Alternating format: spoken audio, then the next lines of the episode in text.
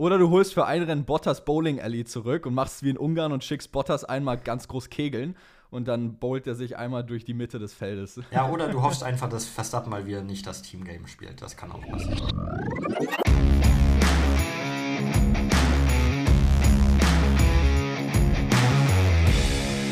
Ladies and Gentlemen, herzlich willkommen zurück zum Undercut Podcast, Episode 40. Wir hatten ein unglaublich spannendes Sprintwochenende, meiner Meinung nach in Brasilien, in Interlagos. Ich weiß nicht von Perkes Reaktion, die ich hier gerade sehe, ob Perke mir so hundertprozentig zustimmt, ähm, aber ich denke, overall würde ich sagen, es war ein sehr, sehr geiles Wochenende. Ey, sogar ich muss sagen, das Sprintwochenende, mit dem ko konnte ich mich doch mal anfreunden. Und wenn ich das sage, dann hat das was zu heißen, glaube ich. Also, wenn man Sprintwochenenden oder Sprints immer so machen würde, einfach immer Interlagos, dann bin ich auch fein damit. Also das Sprint-Format an sich, wir haben oft genug drüber gesprochen, ich glaube, wir sind da großer Meinung, aber dass wir doch mal einer Meinung sind, was das Ganze angeht, überrascht mich jetzt ein wenig, bin ich ehrlich. Ähm, aber schön, muss auch mal sein, nicht wahr, Perke? Muss auch mal sein. Ja, wir können also ja nicht in jeder Episode gegeneinander sein. Ich glaube, der Punkt wird heute bestimmt noch irgendwo kommen, aber irgendwann müssen wir ja auch mal einer Meinung sein und ey, wenn Sprintrennen so läuft, wenn ein Sprintrennen von vorne bis hinten Action bietet, dann bin ich der Letzte, der damit Probleme hat. Ja, gut. Ich würde sagen, Perke, wir fangen ganz vorne an äh, am Rennwochenende bei FP1. Wir hatten ja nur ein einziges Training, äh, wieder durch das Sprintformat letztendlich. Ähm, ich sag's mal so, nicht wirklich groß ereignisreich. Ähm, jedenfalls jetzt nichts, was unbedingt wirklich groß hängen bleibt im Kopf, äh, was das erste freie Training angeht. Was aber an demselben Tag dann noch sehr interessant wurde, muss man sagen, ähm, ist nämlich das Wetter, was wir in Interlagos gesehen haben, was dann nämlich nach FP1 im Qualifying wirklich, ähm, ich will jetzt nicht kurios sagen, aber irgendwo habe ich sowas auch noch nie in meinem Leben zuvor wirklich gesehen gehabt. Das heißt, kurios beschreibt es wahrscheinlich trotzdem am besten. Ey, wie das da zugezogen ist, ne? diese diese dunklen Wolken, das war ja wirklich, als ob das ein Weltuntergangsfilm war, der da gerade gedreht wurde. Da sah es ja komplett aus, als wäre da Land unter. Und das war später auch. Es sind ja wegen dem Wind dann wirklich Tribünendächer eingestürzt. Also das, das sah schon heftig aus. Irgendwie, die Fahrer fanden es auch komisch. Es sieht nach Regen aus, es hat sich nach Regen angefühlt, aber irgendwie war der Regen nicht so wirklich da. So hat es Leclerc beschrieben.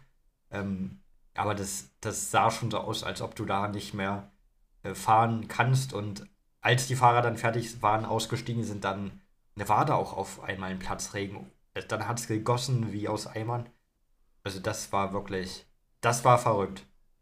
Also es war eigentlich das perfekte Szenario, wenn man es so sagt, dass ein Haas wieder auf Pole hätte stehen können. Wieder ein Magnussen. Ähm, es ist aber nicht passiert, denn letztendlich haben wir Verstappen als äh, ersten Jahr schnellsten gehabt, Leclerc dahinter. Ähm, auf P3 hatten wir, boah, Lance Stroll. Lance Stroll, stimmt, stimmt. Das war ja die Überraschung des Tages. Second Row äh, Lockout von Aston Martin. Ja, dass die Lanze so ein bisschen weiter vorne war. Ähm, gut, ich sag's mal so, ich habe nicht erwartet, dass Lance dann irgendwas groß reißt aus dem Ganzen hin, aber äh, overall hat mich sein Wochenende dann doch überrascht. Dazu kommen wir aber noch später. Das will ich jetzt nur ja. mal so anschneiden. Ähm, ja, diese Wetterfront, was da kam. Also es wurde ja gefühlt auf einmal Nacht. Selbst Fernando hat ja am Funk dann auf einmal gesagt, it's night. Ähm, ja. Es war unglaublich. Äh, selten sowas gesehen. Und auch die Fahrer, wie du es ja schon gesagt hast, haben ja selber gesagt, es hat sich irgendwo trocken angefühlt, die Strecke, aber auch irgendwo nicht. Und es war so ein ganz komisches Gefühl, was noch keiner so wirklich erlebt hat. Äh, Leclerc hat ja, glaube ich, auch am Funk gesagt, I've never experienced something like this before in my career. Und auch dann nochmal im Post-Interview. Ähm, sehr kurios und aber ja, es blieb ja dann letztendlich nur beim Freitag so. Ähm, ich würde mal sagen, kommt das bestimmt noch mal in den nächsten Jahren auf uns zu. Vielleicht, ich würde es ja, nicht Brasil ausschließen. Brasilien ist für sowas, für so ein Wetterchaos ist Brasilien immer gut. Und ja, Brasilien hat ja den Vertrag verlängert, das war ja jetzt auch bis 2030 ist ja Brasilien. Ich würde es nicht abschreiben, dass das dann noch mal ganz verrückt wird. Aber haben wir es jemals schon in diesem Ausmaß gesehen, ist die andere Frage. Äh, dieses eine, also unfassbar Starkregen in Brasil Brasilien hatten wir ja schon oft. Aber dass das so, so ein komisches Wetter war, wahrscheinlich noch nicht. Ne? Es ist halt wirklich direkt zugezogen. Innerhalb von einer Minute gefühlt war es auf einmal komplett dunkel geworden. Ähm, sehr, sehr kurios. So, genug vom Qualifying am Freitag. Ich glaube, das war ähm, ein Highlight, was, glaube jeder irgendwie mitbekommen hat. Dem konntest du, glaube gar nicht wirklich entkommen von Social Media, was da an Bildern rumgeflattert ist. Ähm, gehen wir weiter zum Samstag. Der war mindestens genauso interessant und kontrovers, was das auch angeht, weil wenn wir uns zum Beispiel das Sprint Shootout angucken, ähm, ich glaube, das war so ziemlich auch der Moment, den man sich am meisten gemerkt hat aus dem Ganzen äh, vom Format her, dass Ocon und Alonso einfach kollidiert sind. Und es war ein, ich will jetzt nicht sagen, komplett verrückter Crash, aber er war schon irgendwo ziemlich bizarr, der Unfall. Ja, das war wirklich aus dem Senna ist raus auf die lange Gerade und Alonso wollte Ocon Platz machen, weil Ocon gerade eine schnelle Runde angefangen hat. Aber Ocon hatte halt das Auto ein bisschen verloren und ist dann komplett in Alonso reingerauscht. Klar kann man sagen, ey, Alonso hätte noch mehr nach rechts fahren können, hätte er auch machen können. Aber auch er rechnet ja nicht damit, dass Ocon wirklich das Auto so ein bisschen verliert und dann, das war ja auch nicht mehr Ideallinie, was Ocon dann gefahren ist. Er hätte, wenn er das Auto normal gehabt hätte, wäre er ja auch weiter links gefahren ja, die und Ideallinie geht ja am linken inneren Körb lang. Ja, und dann hätten die, dann wären die sich nie in die Quere gekommen, aber dadurch, dass Ocon halt zu weit auf den Körb gekommen ist, auf den etwas höheren Körb innen gekommen ist, hatte er halt keine Kontrolle mehr und ist dann so ein bisschen rausgerauscht, sag ich mal. Und dann haben die sich halt unglücklich getroffen.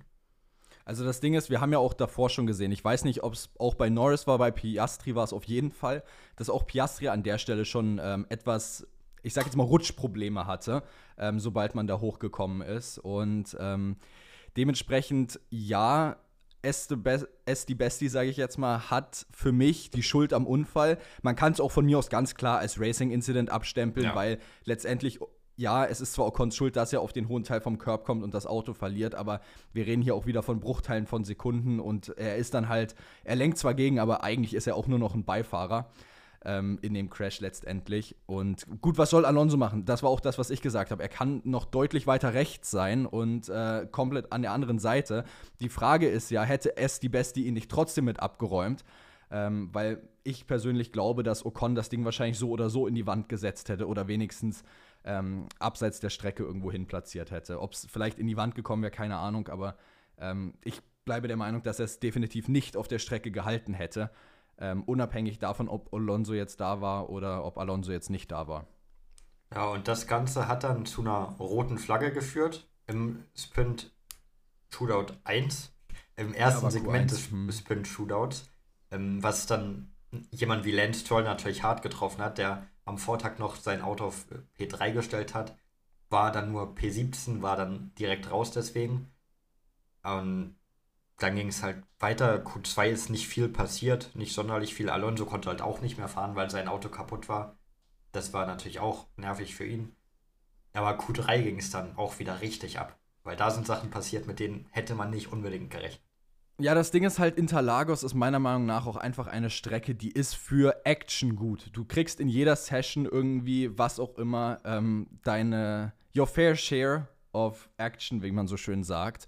Und ähm, ich denke auch SQ3, also äh, ja, Q3, ob du es jetzt SQ3, Q3, wie auch immer nennst, ist ja, ja jeder weiß, ähm, was gemeint ist. eben. Ähm, es war kurios, weil Norris letztendlich ja zum Beispiel, welcher dann ja auf der Sprint Pole quasi stand, ähm, gesagt hat, seine Runde war eigentlich nicht gut und sie hat sich auch richtig schlecht angefühlt, die Runde. Und dann kommt auf einmal sein Engineer über den Funk und sagt, ey, Bruder, du stehst auf P1, ähm, gut gemacht. Und er so, wie, how, hat er einfach nur gesagt am Funk. Und ich glaube, er war wirklich überrascht, weil eben auch wieder da das Szenario war, soweit ich es jetzt von Norris mitbekommen hatte, ähm, dass auch da die Strecke sich wieder nicht 100% normal angefühlt hat, sondern auch wieder so ein bisschen komisch. Ähm, also korrigiere mich gerne, falls ich, falls ich Sachen sage, die nicht stimmen, Nö, aber meiner Meinung nach. Ich, das ist alles richtig, was du hier sagst. Von dem, was ich mitbekommen habe, war Norris auch wieder der Meinung, dass die Strecke sich wieder komisch angefühlt hat und die Runde noch nicht so das Wahre war. Und auf einmal stand der Mann auf Pole und äh, wusste gefühlt nicht, was abgeht. Der, der hat wahrscheinlich selbst nicht damit gerechnet, dass er die Red Bull bzw. Max Verstappen wirklich schlagen kann. Am Ende waren es auch nur 600 Das war denkbar knapp. Auch Perez im Sprint-Shootout sehr nah dran gewesen. Perez nur 700 weg von Verstappen gewesen generell der Samstag lief auch gut für Perez. Der hat gezeigt, dass er es auf jeden Fall kann, wenn er in Flow kommt, wenn er die richtige Strecke hat, wenn das Setup passt. Dann hat er gezeigt, er, er ist ein guter Fahrer. Er kann es halt nur nicht. Er war das ganze Wochenende sehr stark, muss man der sagen. Also hat das, ein klasse äh, Wochenende gezeigt, auf jeden Fall. Das hat ihm auch geholfen, was die Fahrerwertung angeht, dieses Wochenende. Aber dass Norris da wirklich auf 1 steht am Ende und dann von der Pole ins Sprintrennen reingeht, was ihm am Ende nicht so viel gebracht hat. Aber dass er das überhaupt mal schafft, dass er Verstappen da schlägt, ist auf jeden Fall ein sehr, sehr großes Achievement für ihn. Ja, ganz klar. Ähm, ich würde einen Punkt gleich vorgreifen, den wir für ein bisschen später reingehauen haben. Und zwar, ähm, wir haben ja gerade schon über Perez geredet und in dem Zusammenhang, ähm, gerade auch wenn wir jetzt den äh, Sprint uns angucken, wo Perez gut performt hat, P3 hat er geholt letztendlich, war eine solide Performance. Wenn wir uns dann aber auch das Rennen am nächsten Tag angucken, hat Perez auch eine super Performance hingeliefert, hat sich in den letzten Runden ein echt starkes Battle mit Alonso geliefert ähm, was dann am Ende durch ein ganz knappes Fotofinish letztendlich beendet wurde. Auch absolut spektakulär das Ganze gewesen. 0,05 Sekunden waren es, meine ich, oder? 0,053, ja. Ich bin wirklich auf, also ich hab's, ich hab's im WhatsApp-Channel geschrieben oder auf TikTok, ich weiß gar nicht mehr wo. Auf jeden Fall, ich bin wirklich auf meiner Couch gefühlt hin und her gesprungen in diesen letzten zwei Runden. Einfach vor Excitement. Klar, ich war für Alonso, nicht für Perez. Aber ich glaube, sind wir mal ehrlich, das war wahrscheinlich jeder in der Situation. Wahrscheinlich schon. Ähm, äh, vielleicht jetzt abgesehen von den Paris-Fans. Ähm, aber ja, ich weiß nicht. Also es war unglaublich beeindruckend von Paris sowie Alonso das Wochenende. Und für Paris stellt sich mir natürlich jetzt auch die Frage, ganz knapp P3 verpasst, P4 geholt, Lewis Hamilton nur P8 im ganzen äh, Rennen geholt. Also Paris hat gut gemacht auf Hamilton. Es sind jetzt 32 Punkte und es sind nur noch zwei Rennen es sind, genau, das ist nämlich der Punkt, auf den ich jetzt kommen wollte. Äh, es sind noch zwei Rennen, Vegas und Abu Dhabi. Ich meine, ja, wir wissen, dass Perez auch gern mal ein Wochenende hat, wo er keine Punkte holt. Und es gibt kein Sprintwochenende jetzt mehr. Das war das letzte für diese Saison. Das heißt, die Punkte für Hamilton sind auch begrenzt. Aber wenn sich Perez irgendwo von den beiden wieder einen Ausfall leistet, dann wird dieser Titelkampf um, als Titelkampf sage ich jetzt schon, dieser Kampf um P2 wirklich noch mal heiß. wenn er jetzt, wenn er jetzt in Vegas eine gute Performance abliefert und mehr als 25 Punkte holt, also zum Abstand von Hamilton, dann war es das. Aber Hamilton. War es auch jetzt schon. Ich habe schon mal gesagt vor ein paar Wochen, aber jetzt war es das wirklich. Weil allein das, selbst wenn Checo jetzt in beiden Rennen null Punkte holt, gehen wir mal vom Worst Case für ihn aus, dann muss Hamilton in. Da muss Hamilton einmal Zweiter, einmal Dritter werden und das schafft er nicht. Hm, never say never. Ich sag jetzt never. Also das ich Ding ist halt, jetzt. Äh, wenn ich eine Sache nie ausschließen würde, dann ist es, dass Lewis Hamilton auch noch mal ein Comeback machen kann. Nee, ich schließe weil, es jetzt aus. Ähm, zum Beispiel, so als wir uns 2021 den äh, Titelfight zwischen Lewis Hamilton und Max Verstappen hatten, ähm, ich, wenn ich mich nicht irre, war es ähm, Mexiko, wenn ich mich nicht irre, wo Verstappen gewonnen hat und dann Hamilton so richtig, richtig deprimiert aus dem Auto ausgestiegen ist. Und man hat in seiner Körpersprache gesehen, der Mann war so gebrochen und wusste innerlich, dass er wahrscheinlich den Titel verloren hat. Und dann guck dir, was passiert ist. Ja, dann in hat er auf einmal aber auch eine Rakete da ins Auto gesetzt bekommen. Das wird er jetzt ja, nicht nochmal Ja, bekommen. aber auch seine Mentality war sofort da. Er hat Rennen für Rennen für Rennen gewonnen und was für Rennen er gefahren ist. Und dann in Abu Dhabi hätte er auch gewonnen, wäre alles richtig abgelaufen. Also, ja, es ist unwahrscheinlich, dass er Paris noch einholt. Aber A, traue ich Paris zu, dass der Mann ein Rennen komplett wegwirft. Und auf der anderen Seite traue ich aber auch Lewis Hamilton zu, dass er eben ähm, ein Rennen auch mal überraschenderweise P2, P3 aus dem Nichts beenden kann. Ja, kann, ich meine, ich habe ja schon mal vor drei oder vier Rennwochenenden gesagt, der Kampf um P2 in der Fahrer-WM ist durch und jetzt wurde der auf einmal nochmal heiß. Ich glaube, nach dem, nach dem ähm, nach der Disqualifikation von Hamilton in den USA habe ich gesagt, ja, das war's jetzt. Aber das war es ja dann gar nicht, weil Mexiko dann passiert ist. Mexiko, null Punkte. Ja, ja und jetzt sage ich schon wieder, das ist durch. Und wenn das jetzt wieder dafür sorgt, dass Hamilton doch nochmal rankommt, dann weiß ich, dann muss ich mir Gedanken machen, glaube ich. Dann muss Wie ich viele Punkte hast du gesagt, ist der Abstand jetzt? 32. 32. 32 In zwei okay. Rennen. Das heißt. Einmal Zweiter, einmal Dritter und Perez darf, glaube ich, nur einen einzigen Punkt holen. Dann wäre es unentschieden. Ja. Aber dann das heißt, Paris, Hamilton auch, muss Paris im nächsten Rennen mit mindestens sieben Punkten outscoren. Um noch, damit nur seine, damit seine Title Hopes offen bleiben letztendlich. Ja, da, und dann muss er den Verstappen in Abu Dhabi besiegen und Paris darf kein Punkt Gut, holen. Gut, ich sag's mal so, du hast immer noch einen britischen Teamkollegen namens Russell, der auch gerne mal einen Red Bull am Hinterrad trifft. Also, ähm, ja, aber der trifft auch gern dich selbst, wenn du da, der Teamkollege bist. Das macht auch, er auch gern. richtig. Der trifft generell jeden gern eigentlich. Oder du holst für ein Rennen Bottas Bowling Alley zurück und machst es wie in Ungarn und schickst Bottas einmal ganz groß kegeln und dann bowlt er sich einmal durch die Mitte des Feldes. Ja, oder du hoffst einfach, dass Verstappen mal wieder nicht das Teamgame spielt. Das kann auch passieren. Äh, Fun Fact: Da habe ich eine schöne, habe ich heute jetzt irgendwie vor anderthalb Stunden ein geiles Interview mit Christian äh, gesehen zwischen Martin Brundle von Sky UK und ähm, Christian Horner. Ja, das habe ich auch gesehen. gefragt das ich auch hatte, gesehen, ja. um, on a scale of 0 to 100, how likely is it that Max is going to give away a win to Checo? Ja, zwischen dann- 0 und 1. Ja. Und dann hat, genau, dann hat Christian einfach gesagt, zwischen 0 und 1. Also, Ja, das wird nicht dass passieren. Wenn es um einen Sieg geht, gibt Verstappen die Position nicht her. Auch wenn es. Nee, nicht mal um Sieg, wenn es um einen Punkt geht. Der Mann, sobald es auch nur um einen, den Fastest Lap Point oder sowas geht, wir haben es oft genug gesehen, der Mann will noch mal in die Box, der will im Notfall, riskiert der P1, der will diesen schnellsten Punkt haben und dementsprechend, ah, es ist, es da ist muss man dann auch so irgendwann geil mal irgendwo, wirklich aber auch das, so, aber, aber da muss man auch irgendwo mal das Ego von Verstappen in Frage stellen. Wenn nicht das. So, da, für dich ist ja alles durch. Du hast allein die Konstrukteurs-WM gewonnen. Darum geht es ja aber nicht. Es geht ja um die Rekorde. Es geht ja um das, was du noch erreichen kannst. Ich meine, er hat jetzt mit dem Rennen, hat er den All-Time Highest Win Percentage Rekord der Formel 1 Geschichte gebrochen. Der war davor von Ascari gehalten mit 75 Prozent Ja, aller Rennen in einer Formel viel 1 weniger Saison. Das, Das ist kein, das, das ist aber kein valid Argument. Das macht dieses Nein, das, Argument. das, das macht Verstappen nur stärker, das Argument. Ja, genau, genau, genau. Das ist nämlich das, was ich auch meine.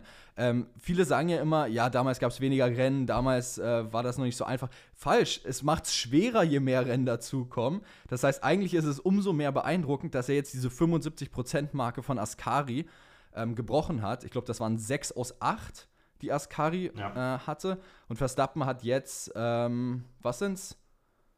Boah, äh, aus 21 Rennen hat er jetzt. Ja, dann wahrscheinlich 16, ne? Nee, der hat, äh, Max Verstappen hat doch jedes Rennen bis auf Singapur und ganz am Anfang. Am Anfang hat er zwei nicht gewonnen. Da hat Checo zwei gewonnen in Baku. Äh, äh, nee, in Jeddah hat Checo gewonnen. Ich guck das jetzt Und- nach. Also in Jeddah hat Checo gewonnen und ich meine in Baku hat Checo gewonnen. Ich guck das fix nach, warte. Und dann ist äh, Imola ausgefallen. Also müsste er Ja, 16, Imola ist ausgefallen. Das ist 16 ein bisschen Rennen, äh, 16 gewesen. Rennen müsste er gewonnen haben. Singapur hat er nicht gewonnen. Ähm, 16, äh, ja. Singapur, Jeddah und So. Baku hat er nicht gewonnen. wo haben wir denn hier? Er musste Ähm, auch gar nicht mehr nachgucken. Das haben wir jetzt schon hier geregelt. Okay, alles klar. das vertraue ich da jetzt einfach deinem Ja, Judgment. aber Baku wurde er Dritter. Und Jeddah wurde Verstappen Zweiter hinter Perez, ja. Na gut, dann haben wir es so gelöst, alles klar. Ähm, folgende Sache würde ich noch dazu packen. Und zwar, wenn Verstappen jetzt noch die letzten zwei Rennen gewinnt, ähm, glaubst du, dieser Rekord wird jemals wirklich wieder gebrochen werden? Nein, aber ich denke, das hat man schon über viele Rekorde gesagt.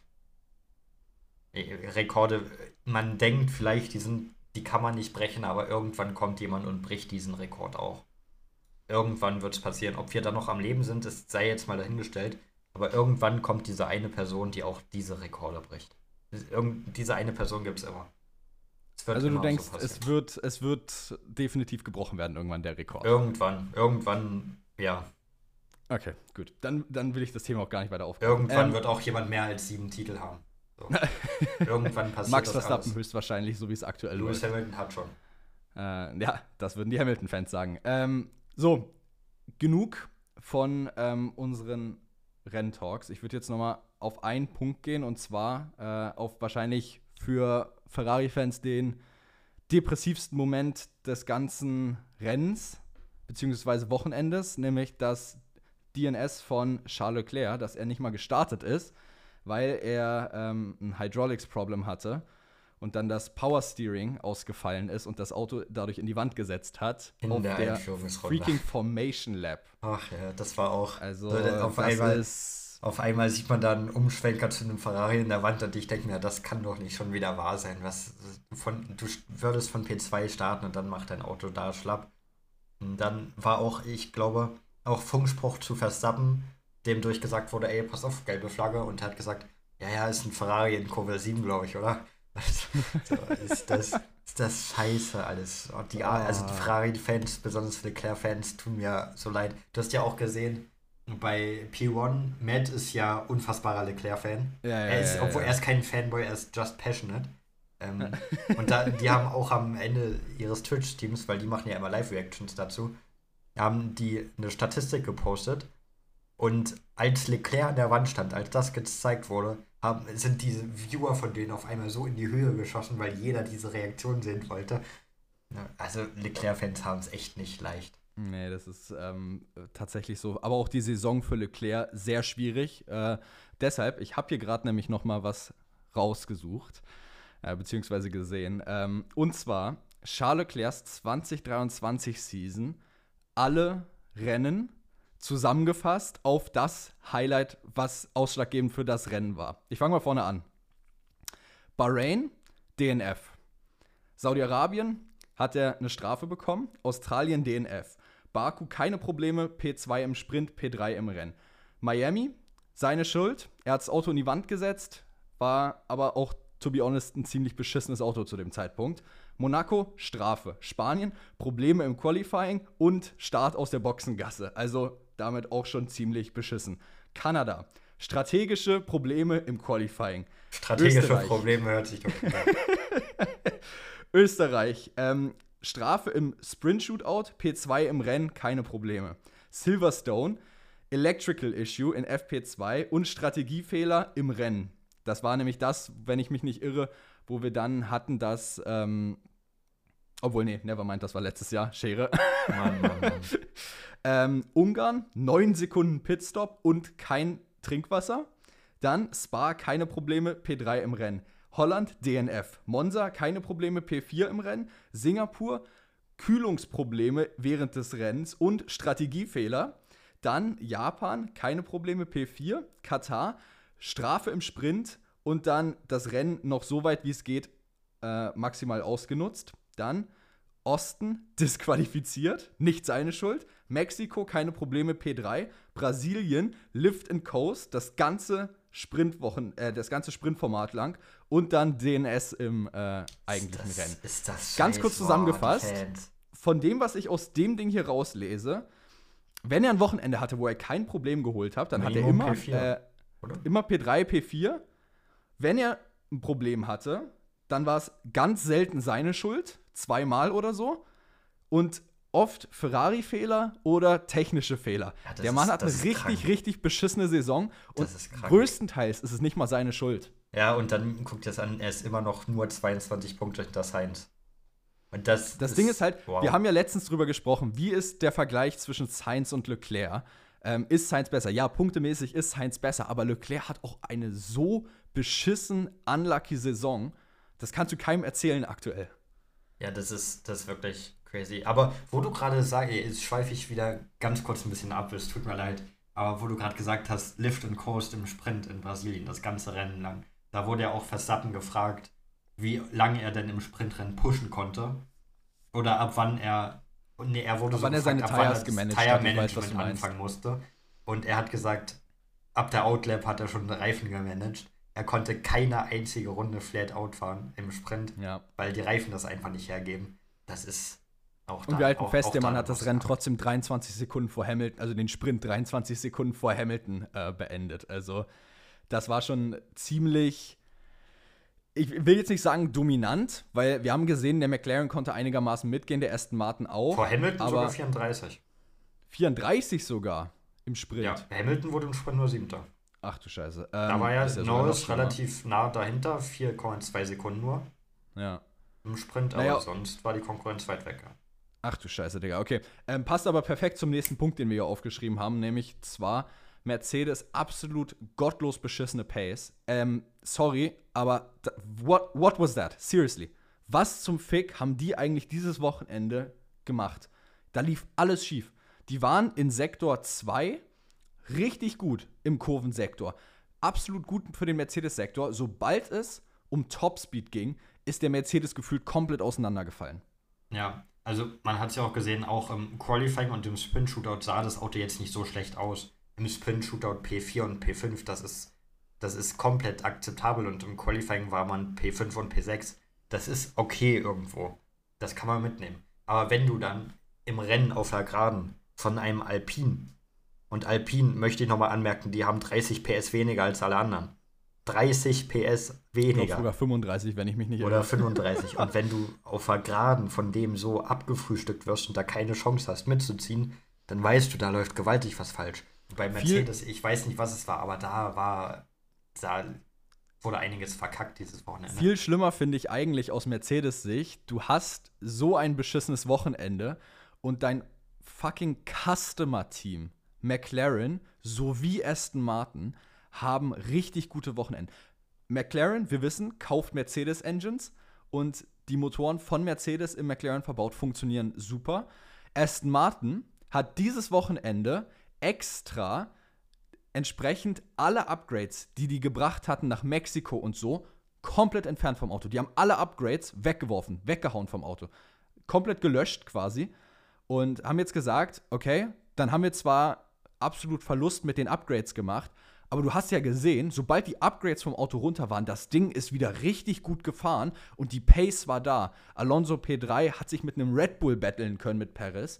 Ähm, absolut gute Arbeit von Aston Martin. Wie bitter ist das bitte für Mercedes, wenn du siehst, dass selbst Aston Martin, die im letzten Rennen absolut bottom last gefühlt waren, ähm, es jetzt schaffen, ums Podium mitzukämpfen, wenn man selbst so miserabel versagt. Also, wir haben es in der Episode vorher angesprochen. 24 soll eine radikale Änderung für das neue Auto kommen. Es ist make it or break it. Entweder klappt's oder Mercedes hat ein richtig, richtig, richtig fettes Problem. Ja, das sah wirklich nicht gut aus. Und Aston Martin, du hast es angesprochen, richtig gutes Wochenende. Ich freue mich auch fürs Team, weil es ist wahrscheinlich auch mental nicht einfach, wenn du am Anfang der Saison so on top bist, wirklich jedes Wochenende ein Podium holst. Und dann aus dem Nichts scheidest du wieder so Q1, Q2 aus, du kommst nicht mehr in Q3 kommst nicht, kämpfst gerade so um Punkte. Also das wird für alle im Team auch mental nicht einfach gewesen sein. Und dann jetzt so ein Wochenende wieder zu haben, wo nicht nur Alonso performt, wo auch Lance Stroll zu einem gewissen Grad performt. So dass also Stroll jetzt nicht unbedingt im Rennen, da wurde er Zwölfter.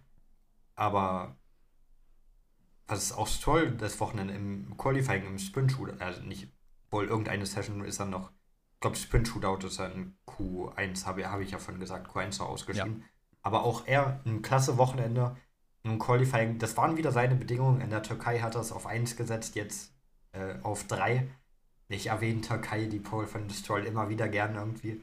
Ähm, es, war ja auch, es war ja auch eine coole Session damals. Ja. Ähm, ich bleibe ja auch dabei, Türkei ist mit einer der besten Strecken, die wir haben auf, oder hatten, sorry, auf dem Rennkalender. Ähm, deshalb finde ich es auch schade, dass sie weg ist weil Istanbul Park einfach sehr geil war. Ähm, aber ja, es war aber auch, to be fair, ähm, halt wirklich sehr grenzwertige Bedingungen damals im Istanbul Park. Und auch das war der einzige Grund, warum Stroll das Ding auf Pole gesetzt hatte damals. Ja, aber dann war er halt der, der am meisten da war. Und irgendwie war er jetzt dieses Wochenende bei nicht so leichten Bedingungen auch wieder da und hat das auf drei gesetzt. Also irgendwas machen diese Bedingungen manchmal mit Lance Troll, dass der da über sich hinauswächst. Ich meine, er hat Fernando Alonso geschlagen im Qualifying. Und das ist eine Leistung, weil Fernando Alonso ist auch in seinem fortgeschrittenen Alter Top 5 Fahrer, würde ich schon noch sagen, dass er der auf jeden Fall ist im Grid. Ähm, auch für ihn freut es mich und Alonso da wieder auf dem Podium zu sehen, ihn so strahlen zu sehen mit der Trophäe. Es war schön, ihn wieder da zu sehen, weil es war jetzt lange nicht mehr der Fall. So. Es war richtig gutes Wochenende einfach für dich und ich habe also, mich gefreut. Das Podium von Alonso war das erste seit Sandwort. Ja. Also es ist eine Weile her. Ähm, und es war sehr verdient, muss man ganz klar sagen. Ähm, jetzt muss man aber natürlich auch noch mal ein bisschen die Überlegung ranbringen, wenn ein Fernando Alonso in einem Aston Martin P3 vor einem Red Bull mit Sergio Perez holt, wäre es aus Red Bulls Sicht nicht schlauer, Sergio Perez zu dumpen und die Erfahrung beizubehalten und dir einen Fernando Alonso zu sichern für die nächste Saison? Nein, wäre es nicht. Wieso nicht? Ganz einfach, weil Fernando Alonso würde Stress machen wollen nach ganz oben. Und er hat auch mehr das Zeug dazu, Stress zu machen nach ganz oben. Auch wenn ich nicht glauben würde, dass er Verstappen schlagen würde, aber er würde deutlich mehr mucken, als es Perez macht, sage ich mal. Und der nächste Fahrer, wenn jemand nochmal kommt, soll ja eh nur eine Übergangslösung sein. Und bei Alonso Aber wäre halt Alonso halt nicht, nicht genau das? Das ist halt die Frage. Du weißt nicht, wie lange er noch fahren will. Ist und, richtig, aber. Und wenn du einen wenn, Alonso hast, dann wirfst du den nicht einfach raus. Ja, aber wiederum, wenn du ein Alonso bist und das absolute Top-Team der Formel 1 zu dir kommt und sagt, wir hätten dich gerne als zweiten Fahrer, die Bedingungen sind klar, zweiter Fahrer hinter Verstappen, Verstappen und Alonso verstehen sich einigermaßen gut. Ähm, ja, weil sie keine Würdest du das annehmen? Würde, würde, also, weißt du, aus Alonsos Sicht. Als Alonso, Alonso würde ich es annehmen, als Red Bull würde ich den Deal nicht in 100 Jahren anbieten. Ja, natürlich nicht. Aber als, aus Alonsos Sicht würdest du diesen Deal doch sofort ja, annehmen, ich, weil ich, du sofort nehmen. in einem Top-Auto sitzen würdest. Und wenn Alonso in einem Aston Martin jetzt schon um Podien noch fährt, dann schafft der in einem Red Bull auch einen Rennsieg im besten Fall. Ja, natürlich, aber das ist halt das, was Red Bull gar nicht will. Die wollen keinen, der Rennsieger holen kann, außer Verstappen. Wollen die gar nicht. Ja, aber sie brauchen jemanden, der ganz locker und entspannt P2 in der äh, Fahrerwertung ganz einfach zumachen kann. Und das kann Perez Stand jetzt nicht. Ja, aber ich bin wieder da. Alonso würde Beef starten mit Verstappen. Es ist so. Er würde enger dran sein, als Perez ist. Wie eng will ich jetzt nicht sagen, weil ich es nicht, weil ich es einfach nicht weiß, wie eng es wäre zwischen den beiden wirklich.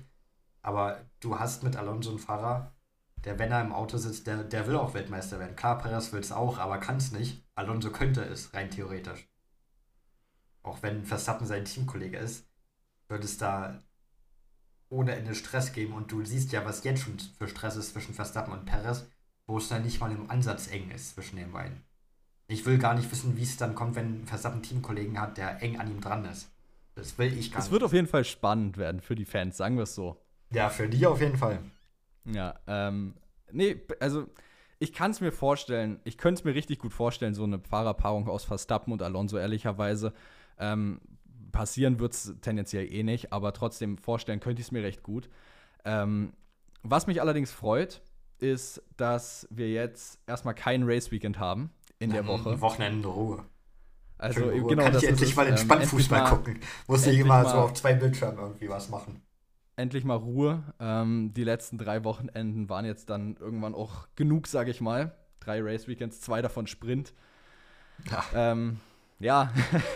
ja, jetzt hast du eine Woche Ruhe und dann ist wieder ein Doubleheader. Der ja, letzte aber gut, dieses aber Jahr. Sind die, ist dann der finale Stretch von der Saison. Finde ich ein bisschen schade. Ich finde, man hätte das auch noch mal in zwei Einzelne machen können und dann noch ja. eins irgendwie in den Dezember reinlegen können.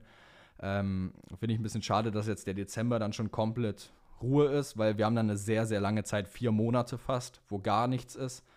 Ähm, aber keine Sorge, wir bleiben trotzdem für euch natürlich auch über keine die Winterpause. Winterpause. Andere Podcasts gehen in die Winterpause, wir nicht. Wir bleiben Nein, da. wir bleiben hier. Jede Woche mindestens eine Episode, eine Bonus-Episode pro Monat. Dabei bleibt es wie immer.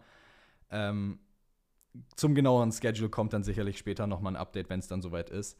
Aber übernächstes Wochenende haben wir jetzt erstmal Las Vegas. Ähm, sehr gespannt, sehr gehypt, Daniel Ricciardo da endlich wieder zu sehen. Äh, ja. wieder, sage ich schon, äh, endlich da zu sehen. Ja, weil er war ja derjenige, der ja. sich quasi gewünscht hat. Ey, hast du also, auch, da wurde ja, ja Verstappen auch zugefragt zu Vegas. Das habe ich nur heute gesehen, deswegen sage ich es nochmal, wo wir gerade da sind. Er wurde halt gefragt, ob er sich auf die Strecke freut oder wie er die Strecke sieht. Und er hat gesagt, als er sie im Formel-1-Spiel mal gefahren ist, hat er mehr die Wand berührt, als er normal auf der Strecke gefahren ist. Oh, das habe ich auch das gesehen, das Interview. Fand ich auch gut, dass so ein Verstappen sagt, ey, mehr Wand geküsst als alles andere da gemacht in Game. So, so wird es in Real Life natürlich nicht sein. Der wird sich jetzt zwei Wochen lang sehr stark darauf vorbereiten. Aber finde ich witzig einfach. Eine kleine ja, Anekdote. Also ich bin, ich weiß gar nicht, ich habe in diesem F1-Game sehr wenig Playtime. Ja sehr, sehr wenig. Also wir haben irgendwie auch gefühlt unsere Karriere nur fünf Rennen lang gezogen bis jetzt. Also ja, eigentlich müssten wir die mal fortsetzen. Ähm, und ich glaube, ich bin auch Vegas irgendwie nur zwei, dreimal gefahren bis Komm, jetzt. Ich bin erst einmal Vegas gefahren. Also wir sind auch nicht mal angekommen in Vegas bis jetzt nee. in unserer Karriere. Obwohl das, obwohl das Formel 1-Spiel dieses Jahr eigentlich ein richtig gutes ist. Das ist das Beste, was es seit Jahren gibt. Und wir ja, haben wir uns ausgerechnet bei diesem Jahr ausgesucht, nicht wirklich zu zocken. Ja. Eigentlich ein bisschen stupid von uns, wenn man es mal so sagt. Ähm, nee, trotzdem sehr hyped auf Vegas. Dazu kommt dann ja nächste Woche Donnerstag die Pre-Weekend-Show wieder raus. Ähm, und im November äh, haben wir dann natürlich auch noch mal, also jetzt diesen Monat, eine Bonus-Episode für euch. Und zwar kann ich jetzt schon ankündigen, dass Genau diese? Bonus-Episode am 13. kommen wird, nämlich sieben. am Montag, also genau in einer Woche. Ja. Ähm, und dementsprechend machen wir dann unter der nächsten Episode nochmal final in die Umfrage rein, äh, dass ihr uns reinschreiben könnt, was ihr gerne noch für Fragen an uns habt, äh, ob die Fragen privat sind, Formel 1 sind, was auch immer euch auf dem Herzen liegt, fragt es. Falls ihr unter der letzten Bonus-Episode eine Frage gestellt habt, die haben wir auch noch alle im Kopf. Die müsst Genau, ihr nicht wir nochmal noch doppeln. dadurch. Wir haben die alle abgespeichert schon. Genau. Und ansonsten ähm, würde ich jetzt noch ganz fix zum Closer dieser Episode ähm, die Community-Umfrage aus der letzten Episode aufgreifen. Und zwar findet ihr, dass die Top-Teams von der FIA bevorzugt werden. Ähm, 56% tatsächlich für Ja. Ja, da wird dir mal 44% widersprochen. tatsächlich für Nein. Da wird dir endlich mal, endlich mal wird dir auch widersprochen. Ja, also ich fand's, ähm, ich fand's ein bisschen kurios, das Ergebnis, aber wiederum, man sieht auch, dass es sehr zweigeteilt ist, die Umfrage, ähm, weil 56 zu 44 würde ich jetzt nicht eine eindeutige Entscheidung Na, nennen. egal, die, die Leute sind gegen dich, die Mehrheit ist gegen dich, mehr brauche ich Ja. gar nicht. Und dann hat man natürlich auch noch gefragt, ähm, was ihr denkt, was der spanische Journalist gemeint hat. Ähm, ich glaube, viele waren einfach auch genauso ratlos wie wir. Das war schon das Ja. Erste.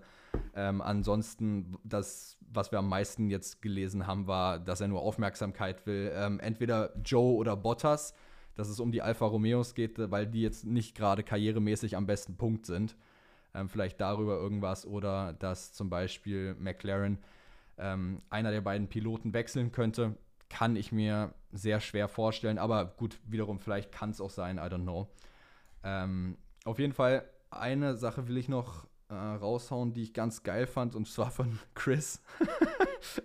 Wildes Gerücht, Günther Steiner übernimmt Alpine nur, um ein neues Buch zu schreiben. Das wäre Ähm, für die, besonders für dich wunderschön. Da hast Alter, du wieder für drei. Wochen Stoff dieses- zum ich würd- Zitieren. Ich würde dieses Buch direkt wiederholen, wirklich. Ähm, Und Er hat ja auch am Monate Ende brauchen, von seinem Buch lesen. gesagt, er würde nicht ausschließen, dass er jemals noch ein zweites Buch macht. Also vielleicht kommt noch eine Fortsetzung zur 2022er Ich kann Saison. das nicht, ich, ich ertrage das dann nicht, wenn du dann wieder ich gebe dir dann das Monat lang nur darüber- 22er Buch, während ich das 23er lese, das du aufholen kannst. Dann redest du wieder einen Monat nur darüber. Kann ich nicht ertragen. Ähm, gut, abschließend Kicktipp. Kicktipp würde ich noch. Kicktipp. Ähm, gewonnen dieses Wochenende hat Real Chris tatsächlich. Ja, Glück. Glückwunsch an dich. Gewonnen vor Pötti, Marc und Poppy, Pupi, was auch immer. Ihr wisst, wer es ist. Ihr fühlt euch angesprochen. Glückwunsch, ihr macht zu viert die Top 3 voll. Passt so. Ja, über meine Leistung will ich dieses Wochenende nicht reden. Ja, null Punkte. Ach, Kann ich gern muss sagen. nicht, man Punkte. muss nicht immer alles erwähnen, Perke. null Punkte. Oh, Naja. In Vegas kommt mein Comeback, ich sag's, wie es ist. Mal, Ja, Okay. wenn du es da mal nicht vergisst, vielleicht solltest du dir einen Wecker stellen einfach. in Ja, vielleicht, wahrscheinlich wäre das das. Schlauste. Gut, ansonsten, falls euch der Podcast gefällt, lasst doch gerne noch eine 5-Sterne-Bewertung da, ähm, denn das hilft uns unglaublich weiter und äh, würde uns sehr freuen. Danke an alle, die immer bei den ganzen Community-Polls und sowas mitmachen und, und bei den Umfragen.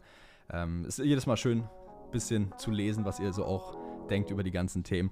Ansonsten ähm, wünsche ich euch eine schöne Woche, startet gut rein und wir hören uns am Donnerstag wieder zu unserer regelmäßigen Episode. Bis dahin, rein. ciao. ciao. Ciao, ciao.